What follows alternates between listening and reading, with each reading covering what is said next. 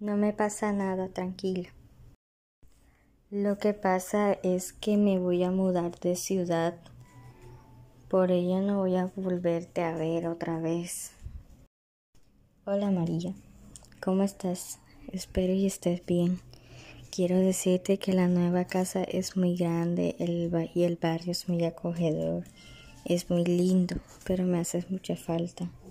Cuídate. Atentamente, tu amiga Valeria.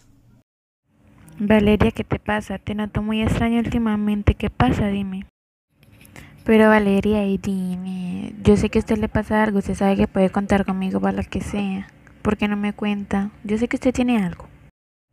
Valeria, ¿qué te pasa? Te noto muy extraño últimamente. ¿Qué pasa? Dime. No me pasa nada, tranquila. Pero Valeria, y dime. Yo sé que a usted le pasa algo. Usted sabe que puede contar conmigo para lo que sea. ¿Por qué no me cuenta? Yo sé que usted tiene algo. Lo que pasa es que me voy a mudar de ciudad. Por ello no voy a volverte a ver otra vez. Mami, mami, mami. Mira que Valeria me envió una carta. Y mira lo que dice. Qué linda. Hola María. ¿Cómo estás? Espero y estés bien. Quiero decirte que la nueva casa es muy grande y el barrio es muy acogedor. Es muy lindo, pero me haces mucha falta. Cuídate. Atentamente, tu amiga Valeria.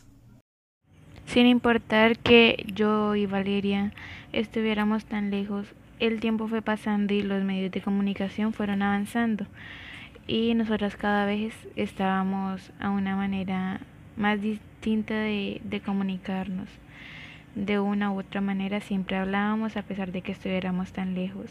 A veces ya me visitaba, pero cuando se iba era una cosa totalmente distinta.